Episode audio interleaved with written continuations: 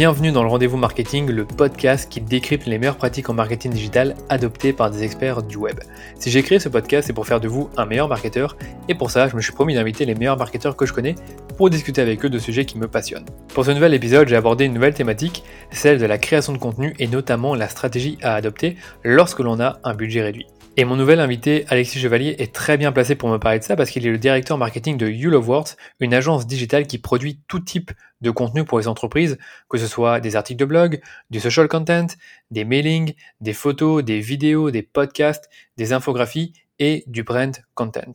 You Love Words a travaillé avec des marques très connues comme Amazon, Apple, Volkswagen, Renault, Intersport, l'Occitane en Provence, pour ne citer qu'elle, et au sein de l'agence, Alexis a pour rôle d'attirer de nouveaux clients comme ces marques-là pour l'agence grâce au contenu bien évidemment. Et il a justement de très belles anecdotes et réussites à partager à ce propos.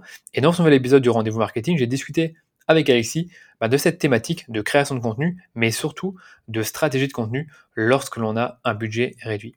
Alexis m'a d'abord exposé ce qu'est une stratégie de contenu, concrètement et ce que ça n'est pas, qu'est-ce qui est inclus dans la stratégie de contenu en elle-même, comment faire une bonne recherche de mots-clés et comment prioriser ces mots-clés. Et ensuite, j'ai posé d'autres questions à Alexis pour aller plus loin dans toute la partie création de contenu. D'abord, j'ai demandé à Alexis si on peut imaginer une stratégie de contenu sans un blog, une chaîne YouTube ou un podcast. Je lui ai également demandé comment se positionner dans les premières pages de Google pour des mots-clés concurrentiels grâce à la stratégie des Content Pillars. On a vu également comment réutiliser son contenu et le recycler à l'infini. Alexis m'a donné quelques pistes que je n'avais vraiment jamais entendu. Et enfin, on a vu quels sont les outils les plus efficaces et peu coûteux pour créer du contenu. Et là aussi, vous allez être surpris de la réponse d'Alexis. Voilà, je vous en dis pas plus et je vous laisse écouter ce nouvel épisode du rendez-vous marketing. Salut Alexis, comment vas-tu? Salut, salut Danilo, ça va très bien toi? Super, merci. Est-ce que tu peux peut-être commencer pour te, à te présenter pour nos auditeurs qui ne te connaissent pas encore? Yes, bah écoute, euh, je m'appelle Alexis Chevalier, euh, je suis directeur marketing de, de You Love Words. Euh, je suis arrivé dans la boîte il y a presque deux ans, dans un mois tout pile. Mmh. J'ai 31 ans, c'était le, truc un peu moins cool à dire. ça fait du coup, ça fait du coup sept ans que je, je bosse dans dans l'univers du, du SaaS, du digital et, et des startups. Euh, et, euh, et, voilà, je pense que. Et puis si le petit côté un peu euh, un peu passion, c'est que je suis aussi DJ un peu la, nuit quand il me reste quelques heures. voilà. Ok. Et, et, ton, ton job de directeur marketing chez You Love War, ça prend, ça te prend beaucoup de temps? Écoute, ouais, ça prend beaucoup de temps parce que parce que voilà, on a on a on a des ambitions assez fortes. On est une entreprise qui a une, une croissance aussi assez soutenue.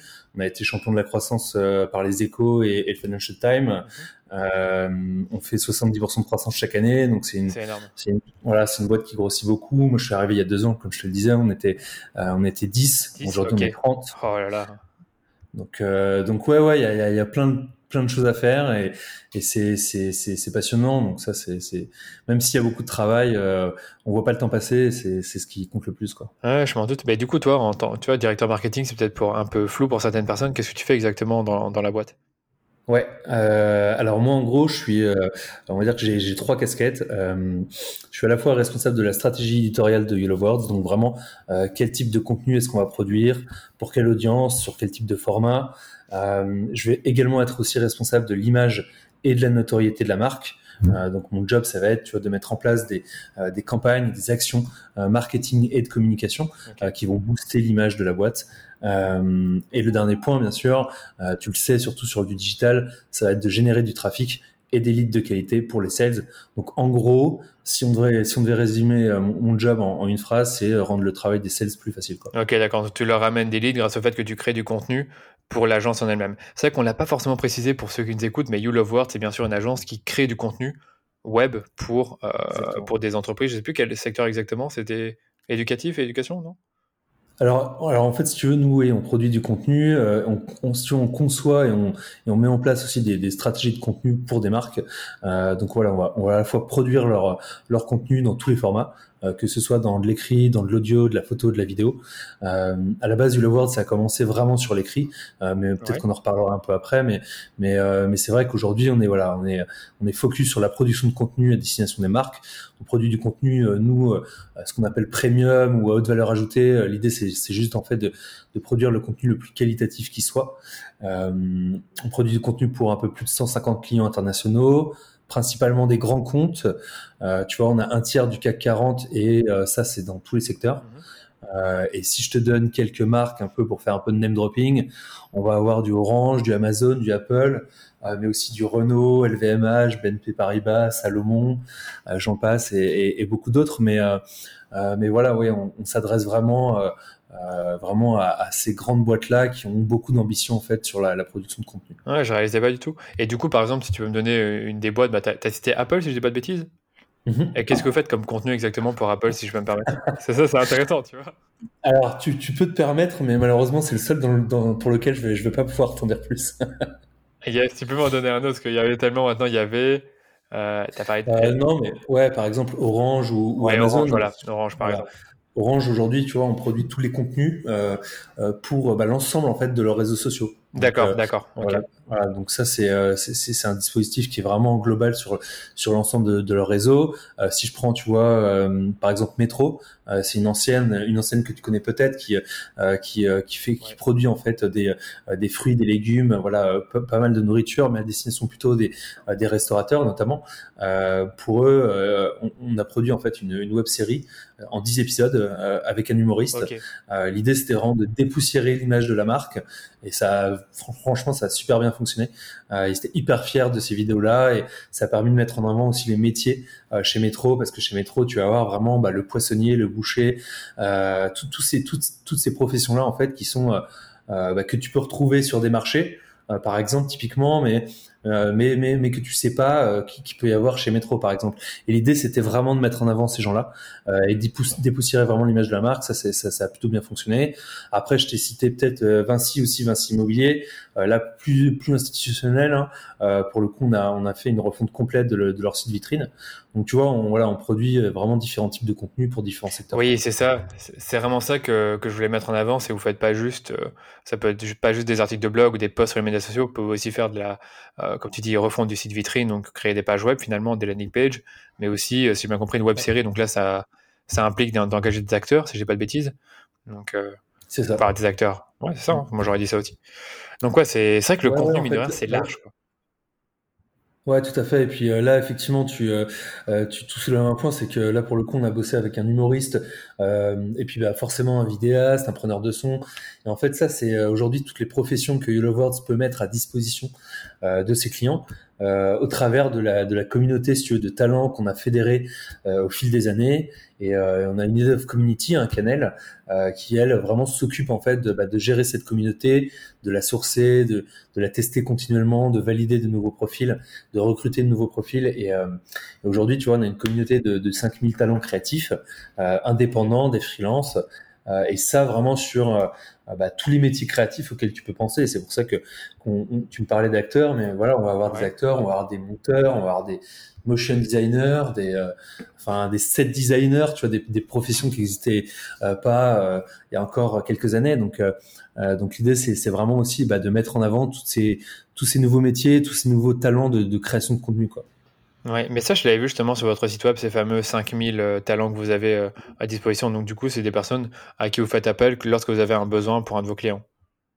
Exactement. En fait, aujourd'hui, le modèle de, de You Love Words, euh, c'est vraiment, si tu veux, de, euh, bah de, profiter de, toute cette communauté-là, de, vraiment de talents qui sont vraiment experts, qu'on a vraiment sourcé et testé. Tu vois, l'idée, c'est vraiment de travailler avec les meilleurs. Et en fait, notre client, lui, il va pas forcément avoir de contact avec les freelances. On sait que parfois, c'est chronophage.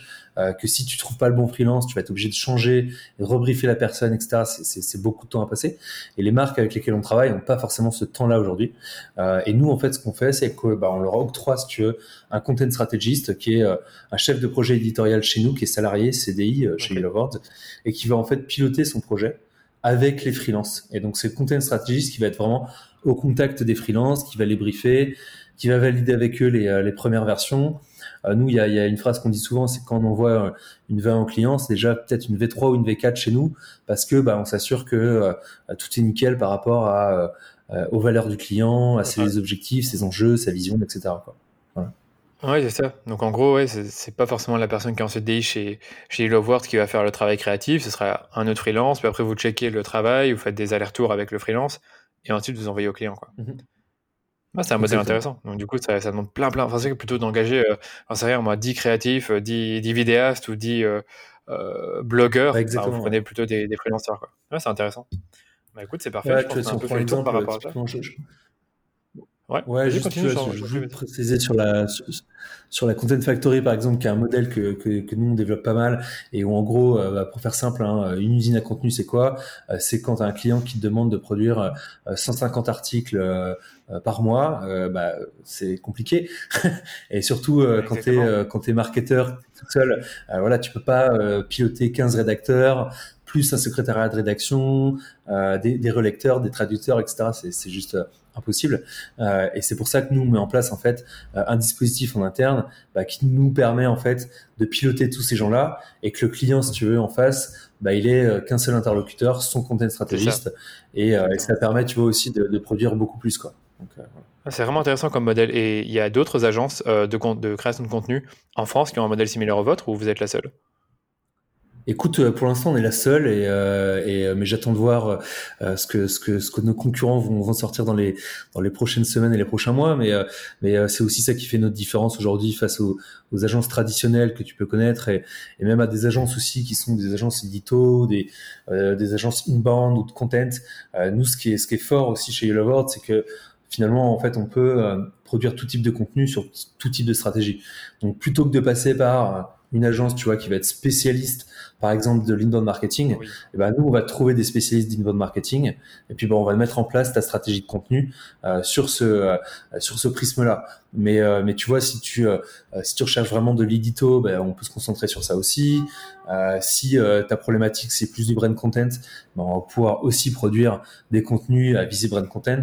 Donc ça, tu vois, aujourd'hui, c'est ce qui nous permet, nous, d'aller challenger et concurrencer bah, toutes les agences plutôt traditionnelles qui existent depuis des dizaines d'années. Quoi. Non, je trouve ça super intéressant. Franchement, comme modèle, c'est top. Bah, c'est vrai que pour ceux qui nous écoutent, peut-être qu'il y a des opportunités pour vous au sein du Love World en tant que partenaire ou talent. Donc, euh, on ne sait jamais. Je sais pas ce que tu. Ok, bah, c'est parfait. Si vous en prenez toujours des nouveaux, c'est top.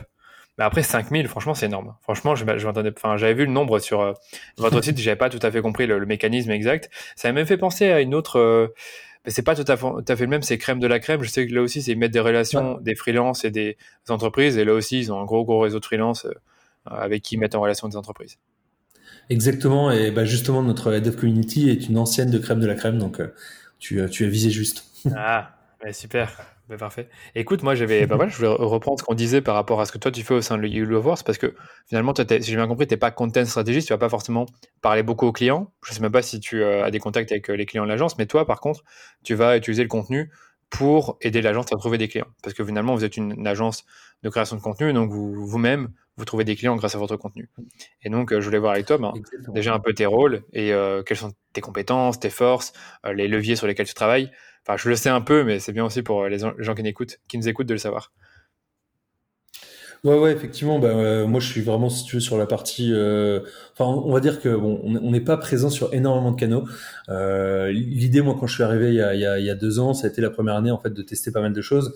C'est généralement ce qu'on fait. De toute façon, quand on arrive euh, dans une boîte où en plus le pôle euh, marketing est en train de se structurer. donc moi, l'idée, ça a été vraiment très vite de tester énormément de choses. aussi, surtout, ce que j'ai fait en arrivant, c'est que j'ai fait un audit de l'existant. Donc en gros, bah, on a regardé ce qu'on avait sur le site, sur le blog, on s'est dit est-ce que ces contenus-là correspondent finalement à nos personas et à ce qu'on recherche quoi. Euh, et puis bah, du coup, ça nous, permis, ça nous a permis en fait d'angler nos stratégies euh, différemment, puisqu'en gros, les contenus qu'on avait sur notre site euh, étaient plutôt à, à destination des, des, opérationnels, qui sont aujourd'hui pas les décisionnaires euh, chez, les, chez les annonceurs auxquels on s'adresse. donc tu vois, on a réanglé nos stratégies et on a mis vraiment le, le, le paquet sur la production de contenu, surtout SEO. et aujourd'hui, c'est aussi ce qui, là, ce qui nous ramène pas mal de business.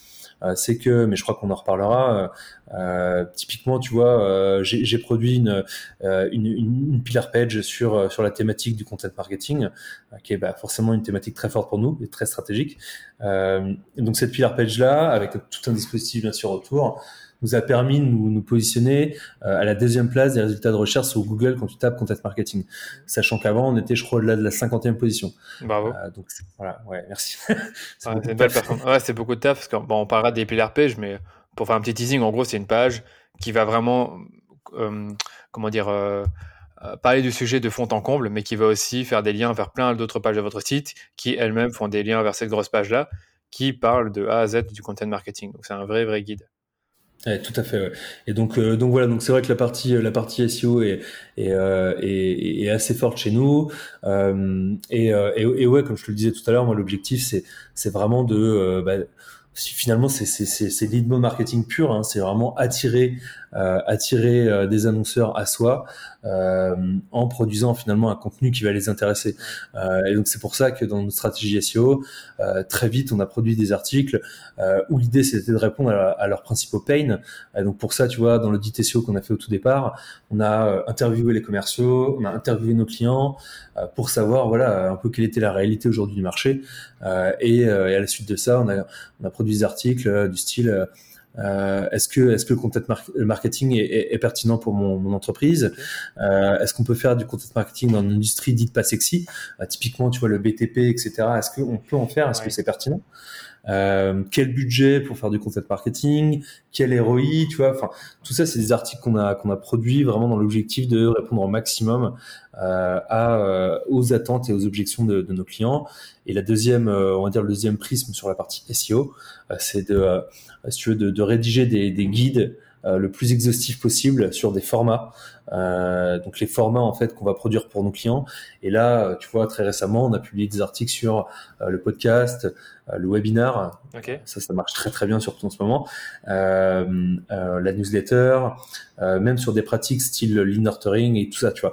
Donc là, l'idée, c'est aussi encore une fois d'attirer du monde à nous et de leur expliquer que bah voilà, si vous souhaitez produire du contenu de qualité, c'est chez YouLoveWords qu'il faut le faire. Ouais, c'est ça, c'est très intelligent. Franchement, c'est très intelligent. J'ai vu le, le fameux guide sur la, ça a l'air pas mal non plus. Et en plus de ça, si je comprends bien, toi, tu vas monitorer, enfin, ça, pas la, la, la mener, pardon, la stratégie de contenu, mais c'est pas forcément toi qui va écrire le contenu de A à Z. Tu as aussi d'autres freelances qui travaillent avec toi, si je comprends bien. Exactement. En fait, en gros, euh, bah, j'ai appliqué le même modèle que qu'on applique avec nos clients. Euh, c'est simple. Hein. c'est intelligent euh, ça. oui. Euh, non, mais ça me permet aussi, voilà, de, de, de, de, je pense, de, de mieux comprendre aussi bah, notre produit, nos services, et, et, et, de mieux aussi le vendre derrière. et donc c'est pour ça qu'aujourd'hui, oui, je travaille avec avec trois, quatre freelances. Euh, donc tu vois, j'ai une personne qui va être vraiment sur la partie SEO et content marketing, euh, qui, est, vraiment un expert du sujet et qui va vraiment m'accompagner euh, bah, à mettre en place euh, toute la production de contenu qu'on a aujourd'hui. Euh, forcément, bah, je vais avoir une rédactrice qui va vraiment produire, elle, pour le coup, rédiger les contenus. après, je vais travailler avec une directrice artistique qui, elle, pour le coup, est en interne chez nous. Euh, qui elle va penser bah, finalement à la DA de, de, certains de nos contenus euh, et aussi bien sûr un intégrateur euh, sur euh, les sujets plutôt d'intégration de pages assez lourdes type Pillar Page et autres sujets euh, dont on parlera. Ouais, ça qu'on parle pas, mais le Pillar Page c'est vrai que c'est des pages un peu spéciales du site qui doivent pas être traitées de la même manière où on peut mettre je sais pas, il y a un gars qui fait très bien ça, c'est Backlinko où on voit ces pages, des véritables guides, il y a à chaque fois des sections, c'est pareil, il y a des liens vers chaque euh, mm. section de la page. Enfin, je sais pas comment l'expliquer, mais en gros, c'est très très bien fait pour qu'on puisse s'y retrouver facilement. Quoi. Ouais, ouais, Backlinko, tu, tu, tu, fais bien d'en parler. C'est un de nos modèles aussi chez, chez et, euh, et, euh, et, on lit régulièrement ces, ces contenus parce ah que c'est, incroyable. Ouais, ouais, non, mais c'est clairement aujourd'hui euh, pour moi l'un des, des meilleurs producteurs de contenu sur ce format-là. Et euh, je pense que la, la, la, meilleure métaphore pour moi euh, là-dessus, c'est qu'en fait, une, une, pillar page ou alors une stratégie topic cluster, si on prend vraiment ça dans sa globalité, euh, faut se dire que c'est un peu en fait comme un livre, euh, mais on va dire version euh, version page web. Et donc tu vas avoir voilà une thématique globale. Voilà, exactement. Bah, c'est une thématique globale que tu choisis. Et après, dans ta thématique, tu vas créer des chapitres comme dans ton livre. Et en fait, tes chapitres, bah, ça va être tes pillar pages et ta thématique globale, c'est ton topic cluster. Et donc, petit à petit, en fait, tu vas euh, bah, développer euh, la taille de ton topic cluster et va se densifier de plus en plus. Tu vas bien sûr travailler le maillage interne et après aussi le maillage externe qui est ultra important, les backlinks pour que bah, bien sûr ton contenu soit encore mieux référencé sur Google. Mais, mais euh, de, de, base, si tu prends le truc, euh, euh on va dire de façon brute, euh, c'est finalement de la rédaction pure, mise en page de façon à ce que ce soit agréable à lire sur un site. parce que c'est pas un livre, hein, donc on va pas juste voilà avoir du texte, sinon c'est illisible. mais l'idée c'est d'avoir une UX aussi un peu sympa, de faciliter la lecture pour pour le visiteur. Quand tu as une une page qui fait 5000 mots, ou plus. Typiquement, Backlinko, je pense qu'on est plus autour des 20 000. Ouais, 10 000. Ouais, 10 000. là, tu es obligé d'avoir une structure de page et tout qui est, qui est hyper sympa et, et facile à utiliser. Sinon, sinon le visiteur, il se barre très vite. Quoi. Exactement. Bah, J'allais même te poser la question de, ce genre de page, combien de mots ça fait, mais c'est vrai que bon, pour ceux qui nous écoutent, mais viser minimum 5000 mots. Et puis j'allais dire aussi, euh, tant qu'on y est, je pense qu'on pourra peut-être mettre euh, un lien ou deux vers vos pillar pages. Comme ça, ça peut être. Avec plaisir. Euh, pour ceux qui nous écoutent, ils pourront voir un peu à quoi ça ressemble. Mm. Voilà, bah écoute, merci Alexis. On va peut-être passer à la suite par rapport à, notre sujet du jour. Et le sujet du jour, c'est justement comment adopter une stratégie de contenu, mais surtout lorsqu'on a un budget réduit. Parce que tu te rappelles, on avait parlé du fait que on pouvait traiter le, thème sous différents angles, mais je trouve que l'angle justement de créer du contenu sans forcément avoir un gros budget, comme ça a été mon cas, comme ça a peut-être été le cas de You Love Words, ben, c'est pas facile. Il faut réfléchir à, des bonnes idées et, trouver des quick wins en quelque sorte pour rapidement, on va dire, positionner un, article sur le moteur de recherche ou une vidéo YouTube sur, euh, sur le moteur de recherche sur YouTube aussi. Et donc je vais voir ça avec toi, mais en premier lieu, peut-être déjà réexposer c'est quoi une stratégie de contenu parce que ça va un peu tout dire. Est-ce que c'est un calendrier éditorial? Est-ce que c'est euh, euh, juste des mots-clés? Enfin, est-ce que tu peux peut-être nous en parler un peu pour, pour commencer? Ouais, carrément. Ouais. En fait, en gros, euh, bah, aujourd'hui, parmi les, différentes stratégies marketing, en gros, que tu, que tu vas avoir à, disposition en tant que marketeur, tu vas avoir bah, les, canaux assez classiques, hein, donc la, la télé, la radio, le print, mmh et bien sûr de plus en plus, euh, voilà, maintenant ça fait quand même quelques années, euh, le digital. Euh, et donc dans le digital, tu vas avoir aussi d'autres stratégies marketing et notamment le content marketing. le content marketing ou stratégie de contenu, c'est un peu la même chose. en gros, ça permet d'asseoir son expertise, ça permet de communiquer auprès de ses audiences. et aujourd'hui, c'est clairement l'une des stratégies qui apporte le plus de ROI pour une marque. et je trouve qu'il permet un engagement beaucoup plus fort de ces communautés. Euh, mais je pense qu'on en reviendra après sur les sur, sur, les bénéfices. Mais en gros, pour faire simple, qu'est-ce que c'est qu'une stratégie de contenu? C'est un dispositif pour moi de production et de diffusion de contenu euh, pour engager son audience, générer des leads ou améliorer sa notoriété. Alors ça peut être également les trois. Hein, euh, et donc dans ça, il va falloir aussi bien distinguer deux choses. c'est le brand content et le content marketing. Euh, j'en ai parlé un peu, mais le brand content, ça va être vraiment l'image de marque, euh, vraiment les valeurs, la vision, les produits de l'entreprise. tu vas vraiment communiquer autour de ça. Alors que le content marketing, l'objectif là, ça va être vraiment de répondre aux problématiques de ta cible. ça va être de montrer ton expertise et ça a vocation davantage à générer des conversions derrière. Alors que sur le brand content, tu es vraiment plus sur de la notoriété, de la visibilité. Euh, et comme, tu le disais, alors euh, la stratégie de contenu, c'est pas uniquement un calendrier éditorial, mais ça, englobe beaucoup de choses. Euh, ça englobe aussi euh, différents formats, et donc pas uniquement euh, de l'édito pur, mais ça peut être de la vidéo, des podcasts, des infographies, des pages piliers bien sûr, des articles de blog, mais une stratégie de contenu, ça peut aussi être une stratégie de, social post sur Twitter et tu peux très bien avoir ta stratégie de contenu qui est uniquement dédiée à un canal. Il n'y a pas, pour moi, il n'y a pas vraiment de, de définition euh, euh, figée. Euh, je trouve que c'est vraiment dépendant en fait de tes objectifs, de tes enjeux, de ta marque, de ton produit, de tes clients. Enfin, c'est c'est hyper divers et c'est aussi pour ça que c'est passionnant, je trouve. Oui, bien sûr. Bah moi, écoute, la stratégie de contenu, j'essaye de voir ça comme pas différentes étapes, mais un, plan en quelque sorte que j'ai à l'avance. Ça peut être dans un simple fichier Excel ou un PowerPoint et me dire voilà qui est ma cible. Comme tu disais, quels sont les formats de contenu que je vais aborder. Est-ce que je vais en prendre un seul ou plusieurs? Ça pourrait être comme je pense que tu l'as abordé aussi, c'est euh, le, les mots-clés que tu vas utiliser pour euh, les mots-clés que tu vas cibler. Ça peut être aussi une offre euh, sur, sur, sur, un contenu en particulier. Est-ce que je vais essayer de proposer quelque chose de gratuit ou un, ou un, ou un, webinaire, pardon? Et je vais y arriver. Et aussi, je dirais aussi, bah, qui fait quoi? Donc, qui, qui, crée le contenu, qui l'intègre sur le site. Je sais pas s'il y avait autre chose que tu voyais là-dedans, parce que j'ai vraiment envie que les personnes qui nous écoutent ressortent avec un plan clair de ça. Et là, ouais, tu as très bien défini la différence entre brand content et content marketing. Après, je pense que pour la stratégie de contenu, on doit pouvoir euh, vraiment les, aider à, bien comprendre ce que c'est. Ouais, ouais, alors effectivement, tu, tu, tu euh, as, précisé déjà euh, pas mal de choses, mais euh, moi, moi, pour moi, ça, effectivement, ça inclut tout ce que tu viens de lister, mais ça peut être aussi les personas, ça, ça fait partie d'une stratégie de contenu, l'audit SEO, comme j'en parlais tout à l'heure, la charte éditoriale, c'est méga important. avant de, de penser déjà à produire, il faut, il faut voilà mettre sur le papier, bah tout ton voice, euh, tes euh, territoires d'expression. Euh, ça, c'est plein d'éléments qui composent ta charte éditoriale et qui vont te permettre après d'identifier bah, les sujets dont tu vas parler, à quelle audience, et donc c'est pour ça qu'on parlait de persona, pour quelle, à quelle volumétrie, quelle volumétrie de contenu, quel format, quelle récurrence, euh, quelle promotion derrière. Donc, euh, donc ça, bah, ça, je vous invite aussi à aller sur notre blog euh, parce que c'est des sujets qu'on a abordés. Typiquement, le, le, sujet de la charte éditoriale, on en a fait un article euh, qui, qui, est vraiment très complet et l'objectif, bah, c'est de vous aider en fait à produire votre propre charte éditoriale et après à vous lancer en fait.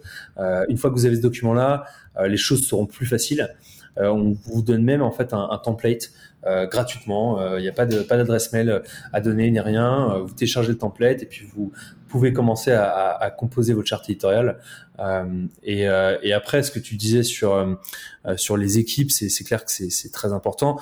moi, je pense que ça, ça dépend vachement des, des ressources internes dans les entreprises. Alors, soit c'est effectivement piloté par le responsable ou le directeur, soit marketing, soit communication. Euh, ça peut être aussi maintenant de plus en plus par les responsables de communication interne ou RH qui font de l'employé advocacy, ce genre de choses-là. Et après, effectivement, quand tu es euh, indépendant, euh, bah, c'est toi qui vas own ta stratégie de, de contenu, c'est toi qui vas la, la, piloter, la mettre en place. mais c'est aussi pour ça que je pense qu'il est hyper important de bien s'entourer et aussi de bien définir en amont bah, tout ce dont on vient de parler, de faire son audit SEO, d'analyser les mots-clés qui sont euh, concurrentiels, qui sont stratégiques pour vous. Et ça, euh, pareil, c'est des choses que tu, euh, que tu peux déterminer grâce à tes personas, ta charte édito et tous ces trucs-là. Quoi. Voilà, mais ça justement, c'est un bon point que tu fais là, c'est la, fameuse recherche de mots-clés, parce que pour moi, dans une stratégie de contenu, c'est un indispensable avec le fait de définir ses personas et à la, rigueur aussi quel type de contenu vous allez produire. Alors généralement, c'est bien de commencer par un seul type de contenu, exemple blog, vidéo YouTube ou des podcasts. Mais par exemple, pour la recherche de mots-clés, comment est-ce que vous y prenez et surtout comment vous allez prioriser un mot-clé par rapport à un autre? Parce que ça, c'est toujours la, question de quand on a trouvé 15 euh, mots-clés, lequel on, cherche à, se positionner en premier. Ouais. Euh, alors nous, ce qu'on fait, je, je pense pas que ce soit quelque chose de, euh, de très de très novateur, mais disons que euh, nous, on, on, a vraiment l'objectif aussi, comme je te le disais, euh, de répondre aux, aux, objections, pardon, et, et aux attentes de, de, nos personnages et de nos cibles. et c'est pourquoi en fait, on va mixer, si tu veux, à la fois des données SEO mmh. et des et les besoins commerciaux derrière. Donc les besoins vraiment commerciaux chez YouLovers.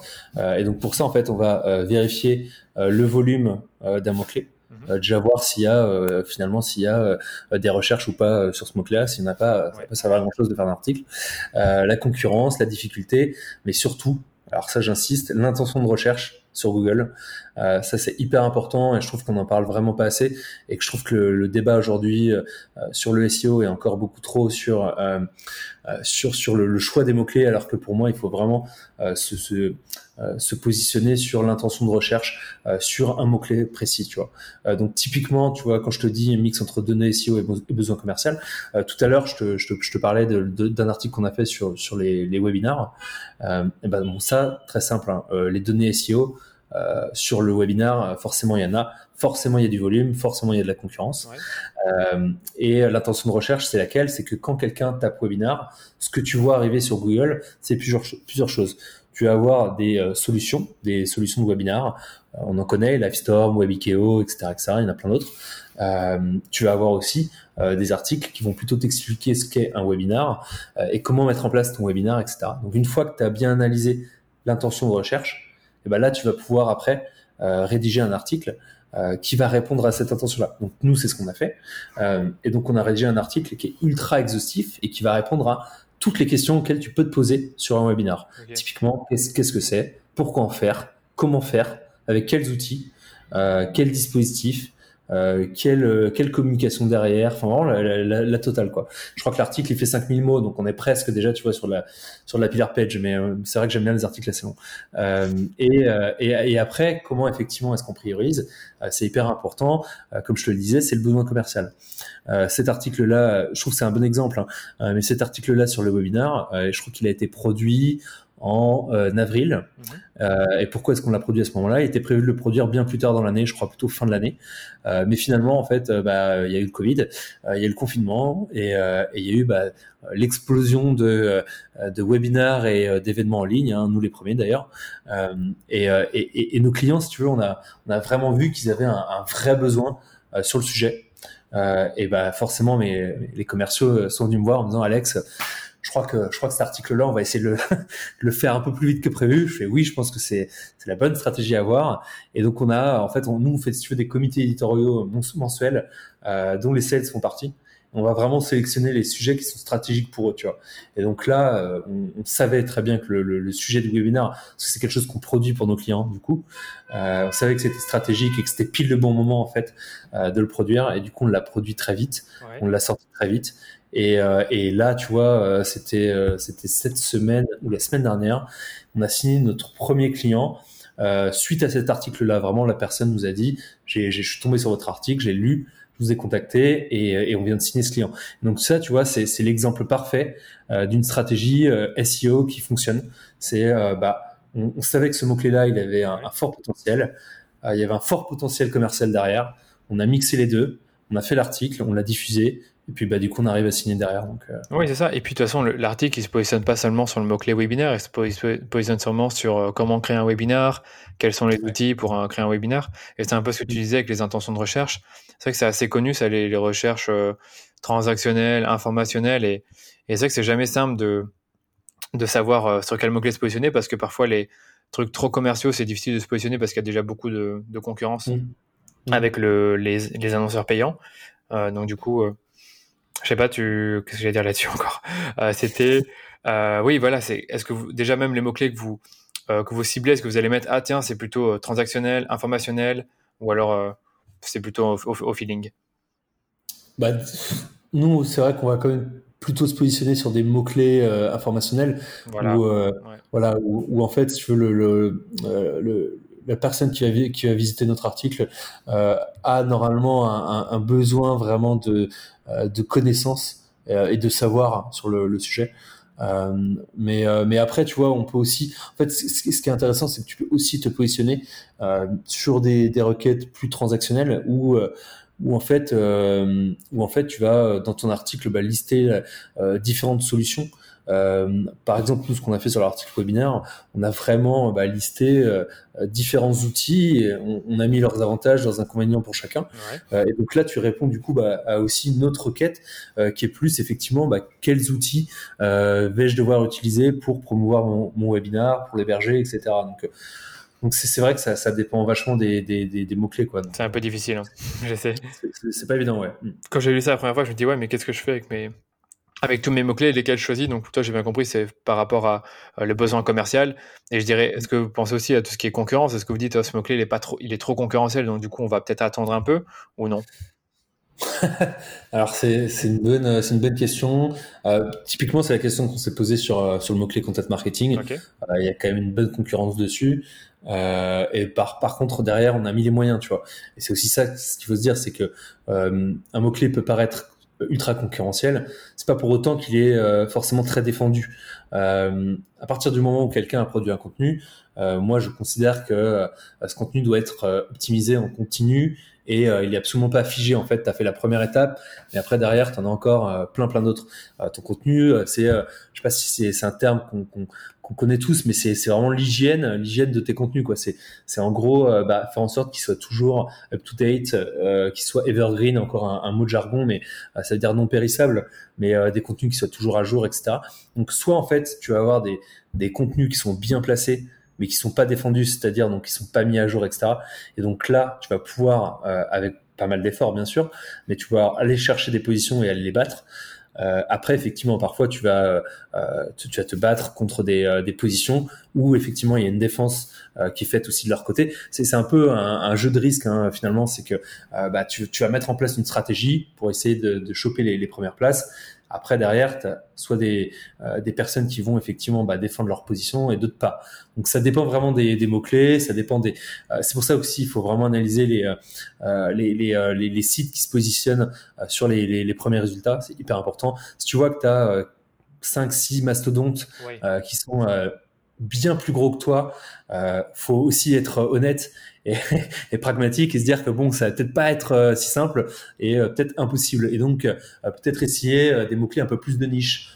moi, tu vois, je vois typiquement, on, a fait un article sur les podcasts, un article qui, qui, est top, mais un sujet qui est ultra dur à concurrencer parce que podcast, c'est, c'est, enfin, sur les, résultats de recherche, bah, tu vas avoir tout et n'importe quoi, mais tu vas surtout, surtout avoir bah, des, en fait, des, des pages de France Inter, RTL, Europe 1, etc., etc. Toutes les radios en fait qui vont héberger bah, leur podcast en replay. Donc ça, pour les battre, c'est hyper hyper dur. Mais après, euh, après voilà, comme je te l'ai dit, c'est c'est tout dépend de l'effort que tu mets en place derrière. Euh, podcast, nous, tu vois, on, on, en a fait un article. Euh, on voit aujourd'hui que c'est pas suffisant parce qu'on on gagne pas suffisamment de position. Euh, l'idée maintenant, ça va sûrement euh, être de passer sur une stratégie de topic cluster. Donc ce cet article-là, en fait, on va le transformer en bah, une pillar page avec d'autres contenus autour euh, qui vont appuyer cette pillar page là euh, sur bah, justement tu vas en faire un article. Plutôt que de faire un article où on aborde tous les sujets autour du podcast en fait on va faire un article par sujet. Donc comment produire son podcast comment le diffuser comment euh, comment le promouvoir comment etc etc donc ça tu vois ça va nous permettre de créer une grosse stratégie avec plein de contenus. Et là on aura plus de chances avec un gros maillage interne et externe de, de remonter dans, dans les positions bah souvent, c'est comme ça que ça se passe. Hein. Quand, tu, euh, quand tu parles d'un sujet de fond en comble dans différents articles et tu les lis tous entre eux, ça te permet de gagner du, du jus SEO en quelque sorte et te positionner plus facilement sur un, sur un mot-clé. Mais, mais c'est sûr, pour revenir à la question de la concurrence, si vous voulez vous positionner sur un mot-clé et qu'il y a euh, cinq mastodontes comme euh, HubSpot ou comme euh, je sais plus qui encore qui, qui sont déjà positionnés là-dessus, c'est très compliqué. Et moi, j'en ai, fait expérience avec le mot-clé Facebook Live. Euh, ça fait deux ans que je suis derrière HubSpot et je pense que je passerai jamais devant. Quoi. Je suis toujours euh, troisième, donc je pense qu'il y a. Écoute, écoute, je suis passé devant eux, donc euh, moi j'en suis, j'en suis content. Mais après, j'admire beaucoup ce qu'ils font. en plus, on, a travaillé avec eux sur des sujets de co-marketing et tout, donc mais c'est une bonne guerre, mais, mais c'est compliqué, mais comme quoi c'est possible. Donc, donc oui, c'est possible, c'est possible, mais c'est compliqué. C'est vrai que quand tu as vraiment deux trois mastodontes dessus, donc il y a ça aussi à prioriser. C'est pas juste se dire ah mais il y a déjà 30 blogueurs qui ont écrit là-dessus. Non, c'est pas trop grave, mais c'est vraiment justement les, les, s'il y a des gros gros sites qui ont écrit là-dessus et qui en plus de ça ils ont fait un très bon travail, ça complique tout de suite les choses et comme tu disais, il vaut mieux aller chercher des mots clés qui sont moins concurrentiels ou des mots clés plutôt de niche, donc on appelle ça les mots clés de, longue traîne.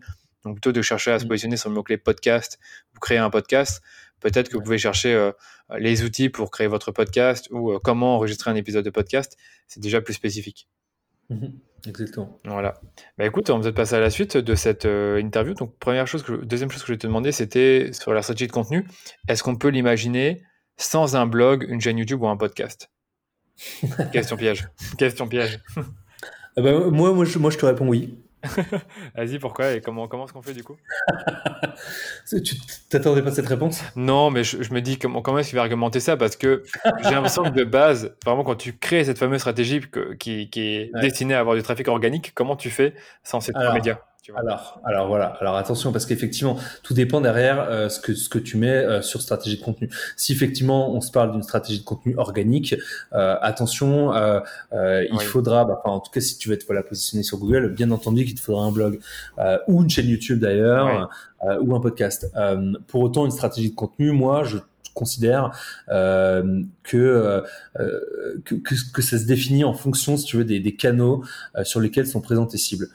Donc, en fait, un blog, YouTube ou un podcast, ça peut ne pas être pertinent. typiquement, voilà, sur certains marchés, certains secteurs, je suis pas convaincu que le blog, YouTube ou le podcast puisse être être le bon le bon canal, le bon vecteur pour communiquer auprès de son audience. Euh, tu vois typiquement euh, typiquement si je prends un, de nos clients qui est un, de nos gros clients avec qui on fait beaucoup beaucoup de choses qui s'appelle Le Safre. alors Le Safre c'est le leader de la levure chimique. Donc euh, c'est pas connu, mais pourtant, je crois qu'un pain sur trois produits dans le monde est fait avec leur, leur levure. Donc c'est énorme, c'est énorme. Ils font des, des milliards de chiffres d'affaires euh, et eux ils nous ont sollicité en fait, si tu veux, parce que bah, leurs levures en fait ils vont les vendre aussi à des boulangers, tu vois, principalement à des boulangers d'ailleurs. Et euh, l'objectif c'était euh, bah, de communiquer auprès de ces boulangers là euh, sur un peu bah, euh, tout ce qui tout ce qui se fait autour de de le Safre. Et, et, et, pour ça typiquement ce qu'on a fait c'est qu'on a créé une application mobile ah dans laquelle on a hébergé plein de contenus à destination des boulangers. Et donc, tu vois, euh, pour le coup, bah, la, stratégie de contenu, elle est complètement in-app, euh, elle est pas du tout euh, sur un blog. Elle, en plus, elle est, elle est pas référencée, tu vois. Euh, donc ça, c'était vraiment à destination d'une cible particulière, un peu privée, on va dire. Euh, mais, mais les contenus étaient, étaient ouais, vraiment hébergés sur, sur une application. Donc, et, et comme tu le vois aussi, je pense que il y a de plus en plus aussi de, de freelance ou de, de marketeurs qui qui mettent en place des stratégies de contenu uniquement sur LinkedIn, par exemple. Oui. Oui, voilà. après, après, comme comme j'ai déjà dit aussi, je pense qu'il est quand même important aussi de, de se différencier, euh, notamment de la concurrence. Euh, avec des formats qui vont être originaux et innovants. Euh, donc, euh, tu vois, typiquement, si je reprends l'exemple de Le Safre, je trouve que pour le coup, c'est un format qui est original, d'avoir fait une application pour bah, réussir à, à, à s'adresser au boulanger, tu vois. tu peux aussi très bien, tu vois, euh, être une entreprise du BTP, si je reprends l'exemple du BTP tout à l'heure par rapport aux industries dites pas sexy, euh, tu peux très bien faire un podcast demain où tu vas euh, interroger des chefs de chantier, etc., les différentes professions par exemple. et ça, c'est un format qui est à la fois novateur, je pense, sur certains secteurs et certains voilà et, certains euh, certains business. Donc euh, donc euh, donc faut bien réfléchir comme je l'ai déjà dit à, vraiment bah, au persona et, et, où se trouve ton audience bah, c'est là où tu produiras en fait tes contenus. Franchement tu as, super bien répondu et ça me fait penser à plein d'idées là comme ça que j'ai pas pensé. Mais prenons par exemple Gemio la fondatrice Pauline Legno elle a créé un podcast pour la marque Gemio dans lequel elle elle interviewe des couples. Si j'ai bien compris elle interviewe des couples ben, en sachant que mieux c'est une marque qui vend des, des bagues de fiançailles, ben, c'est logique d'interviewer des, des, couples dans un podcast. Et je pense mm. qu'ils parlent de, de relations, d'amour, etc. Je sais plus exactement, exactement de quoi ils parlent, mais c'est comme ça qu'ils ont aussi, qu'ils touchent également leur cible, pas seulement avec du bouche à oreille ou, ou de l'ads. Et c'est vrai que si on mm. prend un autre secteur comme le prêt-à-porter, ben, c'est sûr et certain qu'ils vont plutôt être sur Instagram ou sur Pinterest, par exemple. Exactement, ouais, tout à fait. Donc voilà. Ben, écoute, parfait. On passe à la suite, mais la suite, c'était justement par rapport aux, content pillars et enfin aux piliers de contenu. Tu en as déjà un peu parlé, mais est-ce qu'il y a d'autres choses qu'on peut, qu'on peut revoir par rapport au pilier de contenu? Donc, euh, comment créer cette page-là? Comment l'agencer? Euh, Est-ce que ça mmh. prend du temps? Euh, Est-ce qu'on le fait en une fois ou en plusieurs fois? Enfin, Peut-être nous en reparler un peu plus? Ouais, effectivement, bah, le, content pillar, pillar page, topic cluster, c'est des termes un peu, euh, un peu trop anglophones peut-être euh, euh, pour, pour décrire effectivement, comme, comme tu me le disais, un concept qui est simple. en fait, en gros, on parle plus de cocon sémantique en bon français, clairement, mais en gros, le concept est le même. La stratégie de, de, topic cluster avec des pillar pages et des articles de blog, ça, l'objectif, c'est de créer en fait un écosystème de contenu autour d'une thématique précise pour ranker sur Google ni plus ni moins. Euh, donc voilà, ni plus ni moins. Et donc en fait, euh, tu vois, si on prend euh, si on prend l'exemple de de Gemio dont tu dont tu parlais. tu vois, si demain ils, peuvent très bien, tu vois, créer un topic cluster autour de juste du, terme, du terme, je sais pas, joaillerie par exemple ou, ou bijoux, tu vois, par exemple. et après, ils vont pouvoir étayer euh, ce topic cluster là avec des articles dédiés à euh, tu vois à la bague à, le collier, tu vois, enfin tous ces produits-là, ça, leur permet de décliner vachement, tu vois, euh, bah, en fait les différents produits qu'ils vendent via des, articles ou des pages piliers qui vont aborder tel ou tel sujet. alors après sur effectivement la partie vraiment production en tant que telle, c'est un contenu qui est oui plus loin à produire qu'un article. Euh, je dirais que c'est à peu près le même temps de production qu'un livre blanc, qu'un e-book d'une dizaine, quinzaine de pages. Euh, mais pour moi, ce qui est, ce qui est important, c'est vraiment toute la, toute la, toute la phase en amont de la production et toute la réflexion qu'il y a derrière, euh, tout plan détaillé que tu vas, tu vas produire euh, et qui va vraiment répondre aussi euh, bah, euh, à toutes les questions en fait que, que tes visiteurs se posent sur le sujet. Euh, donc nous, vraiment sur l'exemple de, euh, du concept marketing, en fait, on avait déjà, si tu veux, produit un livre blanc sur le sujet, et on s'est dit, en fait, on va prendre certains de ces éléments-là, et on va finalement bah, les, euh, les détailler au sein de cette pillar page-là, et on a essayé d'être le plus exhaustif possible. Pour moi, ça c'est vraiment hyper important.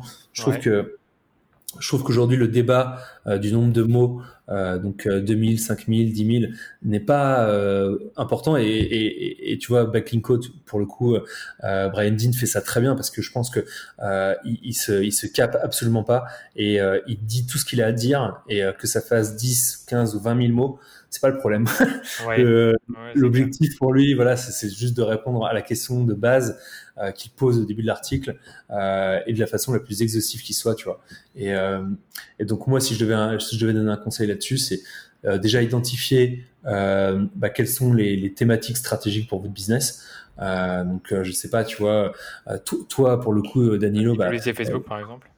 Exactement, et voilà. Et donc, euh, une fois que tu as cette thématique-là, eh ben, tu vas essayer de, creuser le sujet le, plus en fond possible, de fond en comble, euh, et, euh, et, essayer en fait de, bah, de répondre aux différentes problématiques de ce sujet-là au travers d'articles ou de pages piliers.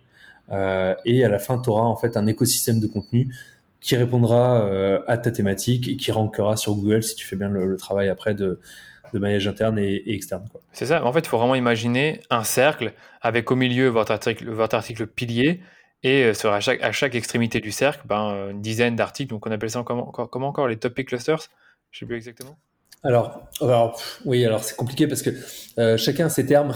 Ouais. et euh, moi, je t'avoue qu'il y a encore quelques mois, je me, je me, mélangeais un peu les pinceaux. Donc en fait, la, stratégie pour moi de topic cluster, donc c'est ça, c'est vraiment un, cluster euh, c'est un terme qu'on utilise un, peu trop souvent en ce moment, euh, euh, pas pour le, même sujet, mais bon. donc un cluster où en fait, bah voilà, ça veut dire ce que ça veut dire. Hein. C'est, en fait un écosystème, voilà, où, dans lequel tu as plein bah, de contenu là pour le coup, et un cluster bah, sur un topic, sur un sujet précis. Voilà. Donc ça, c'est la stratégie, qui s'appelle le topic cluster. Et après, tu vas avoir effectivement les contenus. Donc tu peux appeler ça des content pillars ou des pillar pages ou des pages piliers en, bon français. Mais une page pilier, c'est quoi? C'est une page effectivement qui est assez dense. C'est un article plus plus. C'est entre l'article et euh, le livre blanc. Le livre blanc voilà. Et après, tu vas avoir sur des sujets qui sont un peu plus précis, pour lesquels tu n'as pas forcément besoin de faire une pillar page, tu vas faire des articles. Euh, donc tu vois, nous, si je prends l'exemple du content marketing, on a notre pilar page sur le content marketing. Et après, derrière, comme je t'en parlais tout à l'heure, on a fait plein d'articles autour du sujet du content marketing, mais qui sont pas forcément abordés. Tu vois, tu, tu peux pas aborder, par exemple, le sujet de euh, la newsletter, euh, qui, est, qui fait partie d'une stratégie de content marketing, mais tu peux pas l'aborder dans sa totalité euh, au sein même de la page content marketing. Sinon, là, pour le coup, euh, oui. ta, ta pillar page, elle fait pas 10 000 mots, elle en fait, elle en fait 100 000. c'est ça. C'est ça qu'il faut comprendre, c'est que dans la pillar page, c'est très intéressant ce que tu dis, c'est que vous allez aborder différents thèmes, on va dire différents chapitres, mais vous n'allez pas aborder le chapitre de fond en comble. Vous allez juste en parler un tout petit peu et puis faire un lien vers la fameuse page. Mais ça, Exactement. Et j'allais aussi ajouter qu'en fait, la pillar page, vous pouvez la créer tout au, au tout début et après la remplir chaque mois euh, d'une sorte de comment dire d'introduction au contenu que vous venez de créer. Donc moi j'imagine par exemple pour euh, écrire une PR page sur euh, le guide de la publicité Facebook en 2020, puis après mettre les 10 chapitres, par exemple les 10 questions les plus fréquentes sur la pub Facebook. Et pour ça, je pense que tu connais les outils, il y a genre Uber Suggest ou encore Answer the Public. Vous tapez votre mot-clé et puis après, il vous donne les questions les plus fréquentes sur le mot-clé. Et vous créez au fur et à mesure du temps, pas forcément d'un coup, toutes ces, tous des articles sur base des questions alors que vous avez déjà créé auparavant ben, la page pilier, qui sera peut-être pas parfaite au début, mais vous allez toujours alimenter, vous allez faire des maillages internes, rajouter du contenu, et ainsi de suite. Enfin, moi, c'est comme ça un peu que je vois la chose. Euh, je sais pas, enfin, en tout cas, pour quelqu'un qui travaille tout seul, parce que moi, je travaille tout seul sur mon contenu, quasiment, ben, c'est la, la, méthode la plus simple, je pense. Après, c'est vrai que si vous êtes en équipe, bien sûr, on peut créer la, la page pilier dès le début, et après, d'autres euh, freelances peuvent faire les pages. Euh, j'arrive plus à trouver une page, malheureusement, mais je, les, autres pages qui sont liées à la page pilier, quoi. Donc euh, sur les topics. Ouais. Bah, moi, moi, si tu veux, c'est pour le coup, euh, toutes les pages qui vont être liées à ma page pilier, ça va être des articles, euh, et c'est directement hébergé sur notre blog. Après, sur les, sur les, les, PR pages, tu vas avoir aussi plein de, formats différents. Surtout aux US où, pour le coup, ils sont vraiment davantage au fait, en fait, de, de cette pratique-là. et tu vas avoir des PR pages qui sont ni plus ni moins que des sommaires, tu vois. Et, et en fait, ça va être un sommaire avec une introduction un édito. En fait, euh, si on reprend l'exemple euh, du livre, bah, c'est clairement ça. Quoi. Euh, quand tu commences un livre, bah, parfois, en fait, tu vas avoir, tu vas avoir une préface, tu vas avoir un sommaire, et après, tu vas rentrer dans le bouquin avec le premier chapitre. mais là, tu peux faire exactement la même chose finalement. Tu peux aussi présenter le concept, expliquer un peu certains, certains, certains termes, certains sujets, et après renvoyer vers tous tes chapitres. Quoi. il y a même des, des pages, des, des, pages piliers, surtout US, hein, comme je le disais, qui sont clairement en fait designées comme un bouquin, tu vois. Et tu vas avoir vraiment bah, chapitre 1, chapitre 2, chapitre 3, conclusion, etc. etc. exactement. Exactement, bah, il y a ça sur euh, le backlinko et là tu vas trop rigoler pendant que tu parlais, ben, j'ai tapé Pillar Page sur Google et je suis tombé sur votre, euh, sur votre page en, premier, en première, euh, en, haut de, ouais, en première position. Et je vois Pillar Page et Topic Cluster, mais je vais le mettre aussi dans les, dans les notes parce que c'est intéressant, quoi. C'est vraiment, comme tu dis, tu vois, tu as l'intro, puis après tu as les chapitres et parfois tu as des liens vers d'autres pages qui parlent de ça, quoi. Mais c'est très bien fait, quoi. C'est vrai que du point de vue de la mise en page, c'est très simple à lire. Il y a beaucoup de, médias, ça tu l'as pas forcément précisé, mais dans ce genre de page-là, il faut qu'il y ait beaucoup de médias, vidéos, images, infographies, des petits mm. schémas. Ça, c'est important. Ouais. Ouais, c'est important pour apporter de l'interactivité et puis du dynamisme à la page. Euh, c'est vrai que si tu es tout le temps sur de l'écrit, euh, bon, après, euh, tout dépend aussi comment comment est structuré tes, comment sont structurés tes textes, mais voilà, il faut, il faut une page qui soit aérée, qui soit agréable à lire, à voir, à naviguer. Enfin, c'est hyper important vu que c'est des pages qui sont assez longues. il faut voilà, il faut que, il faut que la, lecture soit agréable pour le, pour, le visiteur. Exactement. Ça, c'est pas facile. Donc, il faut, faut, des bons développeurs ou alors il faut une bonne structure de page sur WordPress. Bref. Bah, écoute, merci pour ces précisions-là. De toute façon, je vais quand même mettre la fameuse page que j'ai trouvée euh, dans les notes de l'épisode. Je la garde en tête. Euh, mais si tu veux, on peut aussi passer au, sujet suivant qui était le fait de, de recycler ou réutiliser le contenu la, la, la, méthode Gary que tu connais et que, que, vous, vous avez nommé Content Cascade. Je sais que vous avez plein de mots-clés euh, spécifiques pour chacune de ces méthodes que j'avais jamais entendu d'ailleurs. Content Cascade, il y en avait encore un autre tout à l'heure qui, qui m'a fait un peu rire. Je sais pas c'était quoi comme nom, mais j'avais jamais entendu. Et bref, euh, cette méthode-là, elle est ultra utile ben, pour les petits budgets, pour vraiment euh, les petites entreprises ou les consultants freelance qui n'ont pas forcément le temps de, de créer une pillar page toutes les semaines, mais qui veulent réutiliser du contenu qu'ils ont déjà, qu'ils ont déjà créé. Et ça serait peut-être bien qu'on voit ensemble, ben, vous, la méthode que vous utilisez, parce que moi j'en ai une personnellement qui est connue, celle de Gary Vee, ou enfin, basique, mais peut-être que vous, vous avez une méthode différente ou que tu peux expliquer différemment que moi que j'ai expliqué. Voilà. Ouais, effectivement, Gary Vee, c'est euh, c'est clair qu'il a, il a, il a, il a mis un pavé un peu dans la mare avec son article Comment faire 64 euh, euh, formats de contenu en une journée. bon, après, c'est Gary Vee. Hein, voilà, c'est quand même quelqu'un qui euh, c'est une personnalité, donc il pousse aussi un peu les choses. Euh, voilà. Mais euh, voilà, je sais pas si tu peux faire euh, vraiment 64 contenus en une journée. Euh, ouais, mais pour autant, l'idée effectivement derrière euh, et qui est hyper intéressante et surtout quand tu n'as pas forcément beaucoup de budget, c'est qu'en gros, tu vois, on se parlait de, de Pillar Page et ça, ça peut être typiquement bah, ton contenu central, on va dire. et en fait, après, bah, l'idée c'est de le décliner en plusieurs sous-contenus que tu vas activer en fait sur différents canaux. Moi, c'est vrai que je crois que le, en plus le terme content cascade, je l'ai volé à quelqu'un d'autre. Je l'ai lu quelque part et en fait, j'ai trouvé que que c'est ça. Enfin, ouais, j'ai trouvé que le, terme était bon parce que pour moi, c'est ça, c'est une cascade, tu vois. Euh, je, je vais pas partir après dans des métaphores à la Vandame, tu vois. À la Vandame, exactement.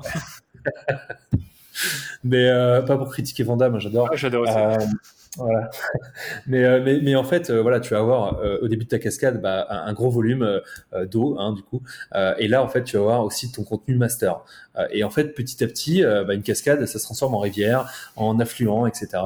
et donc, c'est là où, en fait, bah, tes contenus, ils peuvent dévier aussi. Et puis, tu peux en faire d'autres choses. donc, par exemple, si tu produis demain un livre blanc, et ben, en fait, derrière, tu vas pouvoir faire plein d'autres choses. tu, vas pouvoir tu vas pouvoir faire des articles. Euh, tu, vas, tu vas pouvoir faire une pillar page. Euh, tu vas pouvoir faire une vidéo, des interviews autour du livre blanc. Peut-être que tu avais déjà interviewé des, des, personnes, des experts, des clients euh, pour, euh, pour ce livre blanc-là. Bah, tu peux en faire des success stories avec tes clients. Tu peux en faire des interviews d'experts que tu peux transformer en article, que tu peux diffuser en podcast. Que si tu as enregistré en vidéo, bah, tu as aussi en vidéo.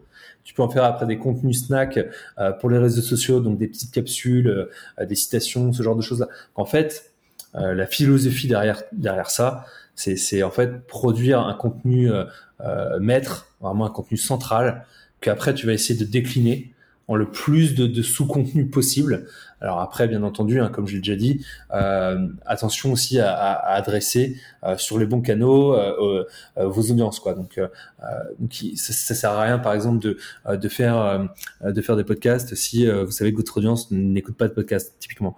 mais ouais, l'idée c'est c'est vraiment de décliner de décliner votre contenu master en, plein de contenus différents. Et, et nous, comme je te l'ai dit, on l'a fait en fait avec notre livre blanc, avec nos articles, avec nos pillar page. demain, moi, j'ai un objectif, c'est euh, de, faire, de produire plus de podcasts. Euh, et pour ça, je pense qu'en fait, je vais euh, tout simplement faire de la vidéo. je vais enregistrer mes podcasts en vidéo. Comme ça, j'aurai un canal qui sera YouTube pour lequel je vais avoir du contenu. Je vais pouvoir abreuver ma chaîne YouTube de contenu et aussi attaquer peut-être une nouvelle audience que je chope pas sur d'autres canaux. Donc ça, c'est aussi intéressant.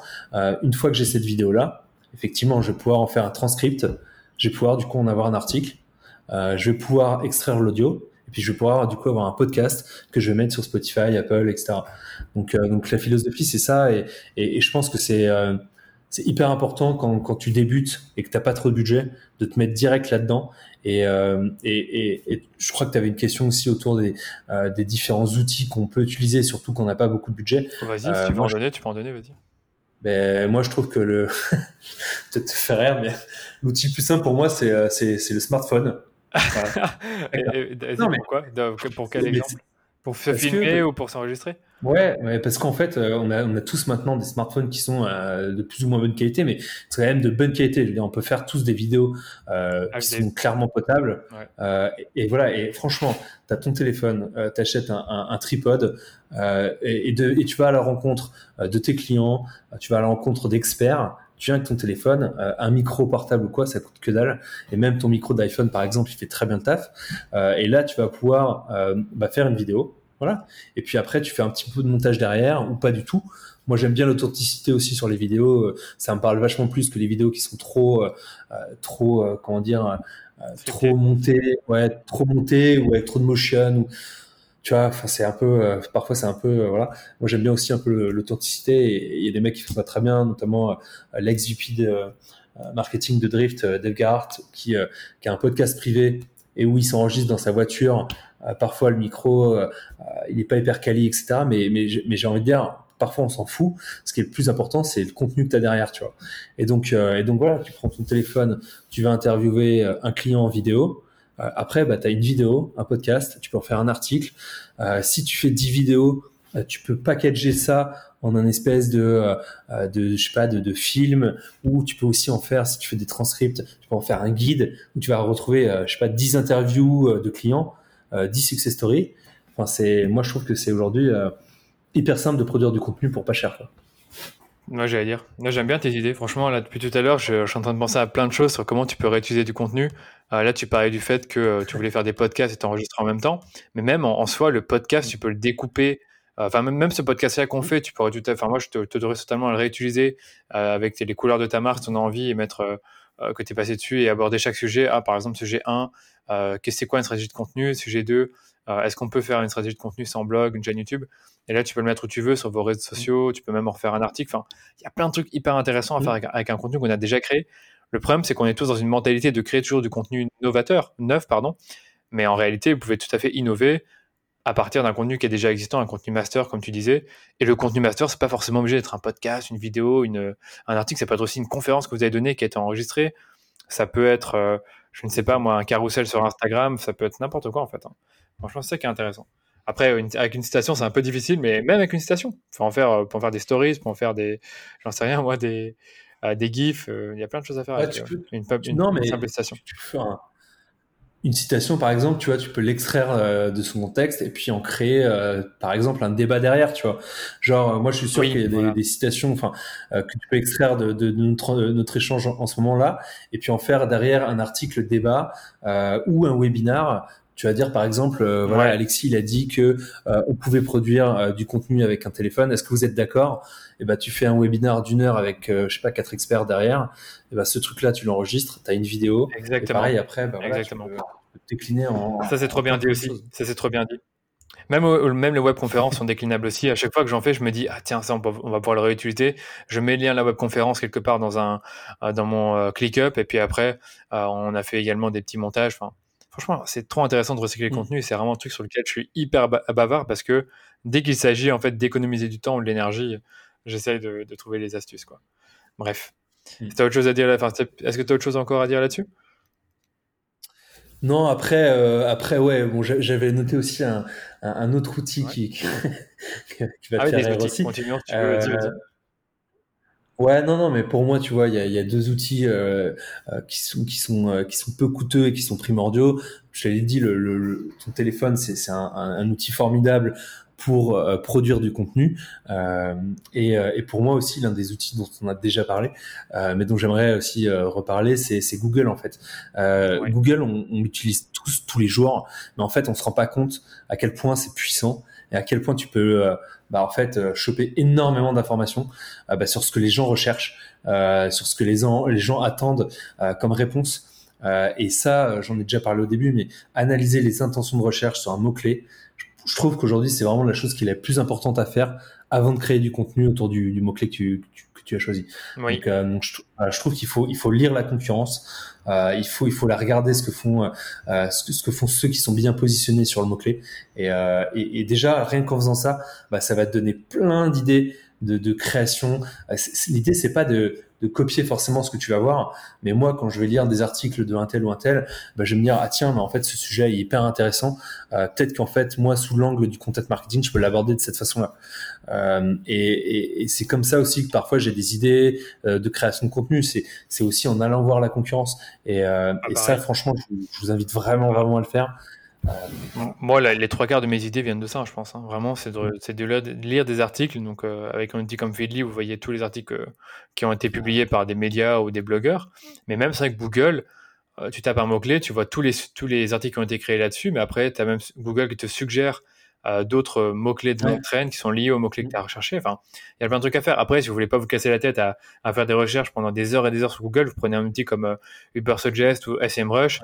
Vous tapez le mot-clé et puis après, il vous donne toutes des suggestions, des questions, des comparaisons, euh, des mots-clés reliés, relatifs, je sais plus comment ils appellent ça encore, des mots-clés euh, relatifs, un truc comme ça. Donc, euh, Ouais. Ouais, c'est ça, tu as les mots-clés LSI. Oui, LSI. Mais, mais oui, oui, Google pour, pour ça est, est hyper puissant. Et franchement, enfin, c'est, je trouve que c'est. c'est sous-évalué comme comme outil, tu vois, pour pour vraiment essayer de, je trouve, de de- d'enclencher sa, sa sa sa réflexion dans la création de contenu et tout. Donc, euh, Non, c'est vrai que c'est sous-évalué. On- Il y a peu, enfin, je sais pas s'il y a beaucoup de gens qui savent l'utiliser correctement, mais il y a plein de trucs à faire. Même, même dans les recherches, vous tapez par exemple site, point, et puis après vous mettez le nom du site. Vous pouvez voir tous les contenus qu'ils ont publiés ou un truc comme ça. Enfin, il y a plein de, euh, je sais plus comment on appelle ça encore, de recherches spécifiques qu'on peut faire avec certaines, euh, certains symboles qui permettent d'en savoir plus sur un site en particulier. Ouais, tout à fait. Et, euh, et je t'ai entendu parler aussi de, de. Ouais, Euh, ouais. Du coup, bah, je- enfin, tu Le parles un des plus gros, hein, tu parles un des plus gros fans de. Ouais. Je pense que, enfin, je l'utilise depuis euh, depuis le tout début de, de, de Ah la ouais création de Feedly. Donc ça fait quand même déjà. Moi, moi, trois Ça ans, fait je pense, un truc comme ça. ah, mais je pense que ça, moi, ça doit faire, euh, ça doit faire au moins 6 ans, Ouais, 6 six ans, 7 ans, ouais, je pense. beaucoup, quoi. Et, euh, et, et c'est, je pense que c'est, euh, c'est l'outil que j'utilise le, le plus au quotidien.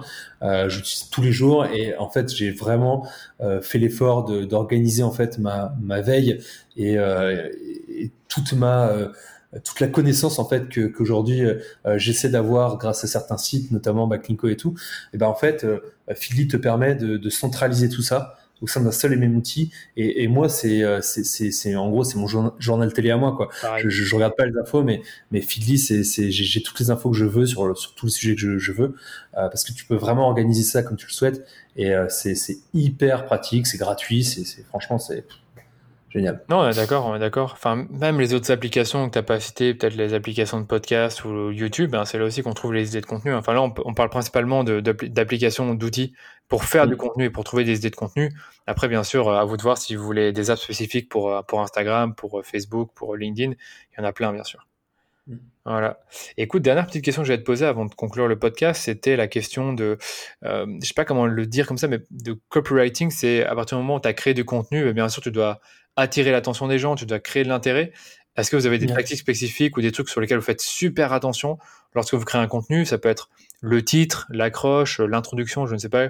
Est-ce qu'il y a des, des choses que tu peux partager là-dessus pour, ben, pour Ouais. ceux qui, qui créent du contenu? Voilà. Je te laisse, euh, Ouais, alors, ouais. Bah, alors c'est un sujet qui est, qui est ultra important et euh, parce qu'effectivement, euh, euh, si t'accroches pas à la personne, t'as beau avoir fait en fait derrière bah, ta PR page de 10 000 mots, ton mm. article de 5 000 mots, ce que tu veux, euh, ou même une vidéo, euh, si, si ton titre il attire pas l'attention, en fait, bah, tout ça aurait servi à rien et, et c'est quand même dommage. donc c'est ultra ultra important de, de, tester en continu et moi je, je, le fais vraiment tout le temps. tester différentes approches en fait pour tes titres, que ce soit sous forme de questions, sous forme d'affirmations, euh, juste un seul mot. Euh, moi, j'ai fait des, des, tests parfois avec des erreurs hein, carrément dans l'objet du mail euh, parce que je me suis dit que ça allait ouvrir plus. Ouais. Parce que ça... Et ça marche. ça marche. c'est intéressant. ça. marche. Ouais. Mais euh, par exemple, tu vois, ne pas mettre de, de majuscules en début de d'objet. Euh, parce que bah, forcément en fait la personne qui va recevoir le, le mail va se dire ok c'est pas forcément en fait un mail commercial ou promotionnel ou exact, un mail personnel, exactement. c'est vrai que j'avais déjà, j'avais déjà entendu parler de ça. Bah ça j'aime bien, c'est, c'est une pratique qui est pas faut pas l'utiliser tout le temps parce que bon au bout d'un moment c'est, c'est quand même pas euh, hyper hyper quali je trouve en termes de, euh, oui oui tu vas pas le faire toutes les semaines. voilà, de, exactement. Mais, euh, mais mais c'est quelque chose à essayer et qui fonctionne plutôt bien. Euh, après euh, après voilà tu connais et tu as d'ailleurs un article hyper intéressant sur sur le sujet de la méthode AIDA notamment. Ouais après ouais vas-y continue. Ouais, c'est, une méthode qui est qui est, qui est, vraiment mais enfin hyper pratique voilà pour pour, pour créer en fait des messages qui qui, qui, vont convertir hein. Euh, je pense que le, enfin je, je, peux pas en dire plus que de renvoyer à ton article qui est vraiment hyper complet sur le sujet mais mais non ce que je dirais sur le copywriting ça je t'en prie et, et non le ce que je peux dire sur le copywriting c'est que ouais moi j'essaie aussi de euh, d'essayer davantage, de plus en plus, de, de parler euh, à nos clients, enfin en tout cas à nos lecteurs, euh, d'une façon moins formelle euh, et moins euh, corporate que ce qu'on peut faire de, de, base, on va dire. Je trouve qu'on a vachement tendance en fait à, à, à parler de façon hyper alambiquée, hyper formelle quand on écrit des contenus euh, ou qu'on prend la parole euh, devant une caméra par exemple, euh, alors que finalement il y a, y a quelqu'un qui est très bon là-dessus, c'est Grégoire Gambato de, de Germinal, qui effectivement lui a un discours, a une façon de parler. Ouais, c'est ah bah après c'est l'extrême, hein, c'est voilà. Mais, ah mais je, je dis pas d'aller Ouais, je dis pas voilà forcément d'aller dans ce sens-là, mais disons peut-être que trouver euh, une espèce de, euh, euh de, de, juste milieu en fait entre bah, être trop formel et, et pas assez, ça permet par, parfois en fait de mieux faire passer les messages. Quand tu parles quand tu écris de la façon dont tu parles, alors attention, hein, euh, il faut bien parler euh, forcément, si, sinon, si, sinon tu, tu, écris n'importe quoi. Mais, mais, mais je trouve que voilà, il faut essayer aussi d'avoir des phrases courtes, des phrases simples, short, percutants.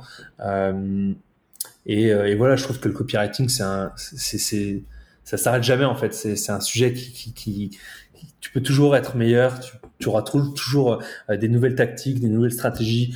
Donc, euh, donc ça, c'est pour ça aussi que c'est passionnant. Et, et, et, chez nous, tu vois, je, je trouve que euh, on n'a pas encore trouvé la, la, bonne formule, mais on cherche vraiment à, à trouver le, le tone of voice, tu vois. Et tu as, des marques aujourd'hui qui font ça très très bien et qui s'adressent ouais, qui s'adressent super bien à leur cible.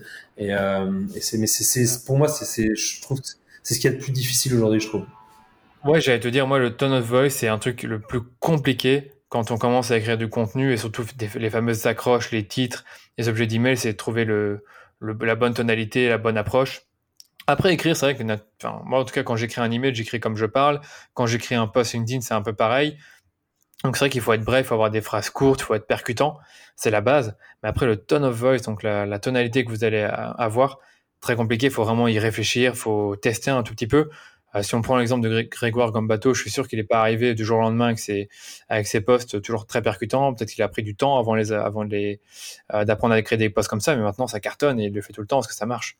Et pourtant, euh, mm. on, enfin, s'il, serait venu à faire ça il y a un an et demi, tout le monde aurait dit oh non, tu peux pas t'exprimer comme ça sur LinkedIn et pourtant ça marche bien. Mais je, je, pense aussi que euh, qu'il y a plein de gens euh, à qui ça, ça, ne plaît pas. Euh, et clairement, il y a forcément une bonne partie aussi euh, de son business qui se, qui se coupe euh, à cause de ça. Mais je pense clairement que la majorité aussi des gens qui le suivent euh, le suivent aussi grâce à ça. Euh, donc je pense ah qu'en fait il a trouvé son tone of voice par rapport à sa cible. Point barre. Donc après effectivement euh, il va peut-être pas s'adresser à des institutionnels ou euh, il va peut-être pas forcément vendre des formations au ministère de la Défense demain. Mais alors que quoique finalement peut-être peut-être que finalement je me trompe, mais, mais, mais, en tout cas il a trouvé son sa, tonalité par rapport à sa cible et c'est ça aujourd'hui qui, est le plus important. Oui, c'est ça. Bah, sa cible, c'est des marketeurs, c'est des start-upers, c'est des, bah, souvent je dirais des, dans la vingtaine, la trentaine, donc c'est peut-être pas les, comme tu dis, les gérants de boîtes plus institutionnels, des directeurs marketing qui ont 50 ans, je pense pas qu'ils vont se retrouver dans son, dans son discours. En plus ça, bon, on va pas faire un, webinaire, un, un, podcast sur Germinal, mais je pense qu'ils ont un peu changé leur modèle d'affaires. Donc, comme ils vont dans la formation et qu'ils veulent éduquer principalement des, des, marketeurs à leur méthodologie, ça fait sens de parler comme ça, d'avoir cette approche-là, euh, d'être très direct et percutant. Voilà, enfin bref, on va plus parler de tout ça, mais c'était intéressant ce que tu as dit. Vraiment, sur, sur la tonalité, euh, je m'attendais pas, parce que tu parles de ça, je pensais que tu allais me dire, faire un titre, il faut, faire, euh, faut mettre de la spécificité, des, des comment, etc. mais ça, c'est ouais, ouais, mais ça, non, et après, si, il y, a une chose que je peux, je peux ajouter, euh, c'est plus sur, euh, sur vraiment, bon, ça après, tu, tu, je crois que tu en parles aussi dans, euh, dans certains de tes articles, mais euh, je trouve que les, les CTA aujourd'hui, les call to action, euh, euh, je trouve qu'il y a, il y, a, il y a encore beaucoup de travail à faire pour que ce soit euh, pour que, pour que ça, ça, ça convertisse euh, davantage. Et, et, et, et, moi, je parle vraiment de, de call to value euh, plus que de call to action. Et, et juste, voilà, mettre s'inscrire ou s'abonner ou ou rejoindre tel truc, tel truc. Je trouve que voilà, c'est c'est pas du tout. C'est pas c'est pas assez spécifique déjà de une. Et puis effectivement derrière, tu ne euh, tu ne montres pas la valeur en fait euh, euh, que, que, que la personne qui va cliquer sur ton CTA va, va recevoir. Donc c'est hyper important de, de, de vraiment, je trouve bien expliquer ce que, ce que, ce que derrière tu vas avoir quand tu vas cliquer sur. sur, mais, sur... mais ça, c'est trop bien dit. Ça, c'est trop bien dit parce que c'est ce que je me dis à chaque fois, avant ou, pendant, ou, ou dans mon call to action, je veux qu'il y ait la valeur qui est explicitée. C'est-à-dire que je veux que la personne qui clique sur le bouton sache ce qu'elle, enfin, et, et, et, un, et un désir fort de cliquer dessus, soit parce qu'il y avait une liste à plus devant qui donnait vraiment envie, ou soit parce que le, call to action en lui-même était top, et ça peut être une petite ligne, ça pourrait être commencer à économiser de l'argent maintenant, ou commencer euh, euh, découvrir, découvrir votre prochain look pour l'été, j'en sais rien, mais c'est vrai qu'il doit y avoir de la valeur dans le call to action en lui-même. Parfait. Oui, Exactement, ça, et puis ça, ça, convertit clairement davantage. Et moi, tu vois, ce que je vois sur, euh, sur je crois que c'est, je crois que c'est la landing page de, de, notre newsletter. L'idée, c'est de dire, quand tu cliques, c'est euh, devenez un expert euh, du content marketing. Et mais derrière, c'est ça aussi l'objectif. Et c'est ce que et c'est ce que moi j'essaie de faire en produisant euh, euh, avec euh, avec mon équipe ces, ces contenus qu'on produit, tu vois, qui sont qui ont vraiment pour vocation à faire en sorte que bah, que nos clients ils deviennent des experts du sujet, tu vois. Et, et c'est ça clairement la valeur. Et je trouve qu'il faut vraiment l'afficher. Et c'est aussi affirmer un positionnement. Et, ça c'est encore plus important, quoi. Exact. Mais franchement, tu as très bien terminé ce, ce point sur le copywriting, on va dire. Euh, si tu n'as plus rien à dire là-dessus, je vais te poser deux petites dernières questions de fin avant de conclure le podcast, c'est la, traditionnelle question de la pub Facebook. Euh, est-ce mhm. que vous, vous l'utilisez euh, pour vos clients ou alors pour promouvoir votre propre activité pour, euh, pour trouver des clients pour, pour You Love Words? Alors, alors pour notre activité, pas encore, à mon grand regret. ouais, mais franchement, dans, dans ouais, ouais. Bah, Mm. C'est prévu en fait. Euh, en gros, euh, si tu veux, j'avais pas forcément de, euh, de stratégie vraiment euh, identifiée en Facebook Ads et c'est pour ça que j'ai aussi pas voulu en faire pour le moment.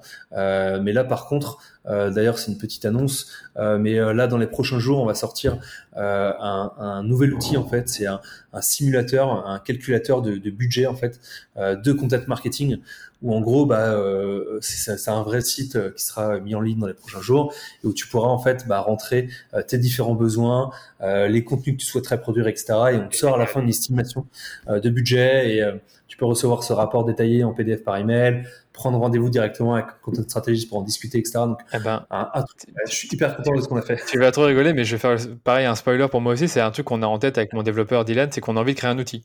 on a envie de créer un outil lié à la pub Facebook. Et là, tu as parlé du calculateur de budget pour une stratégie de content marketing. Et nous, on imaginait aussi une sorte de calculateur de, budget pour euh, une stratégie de publicité Facebook.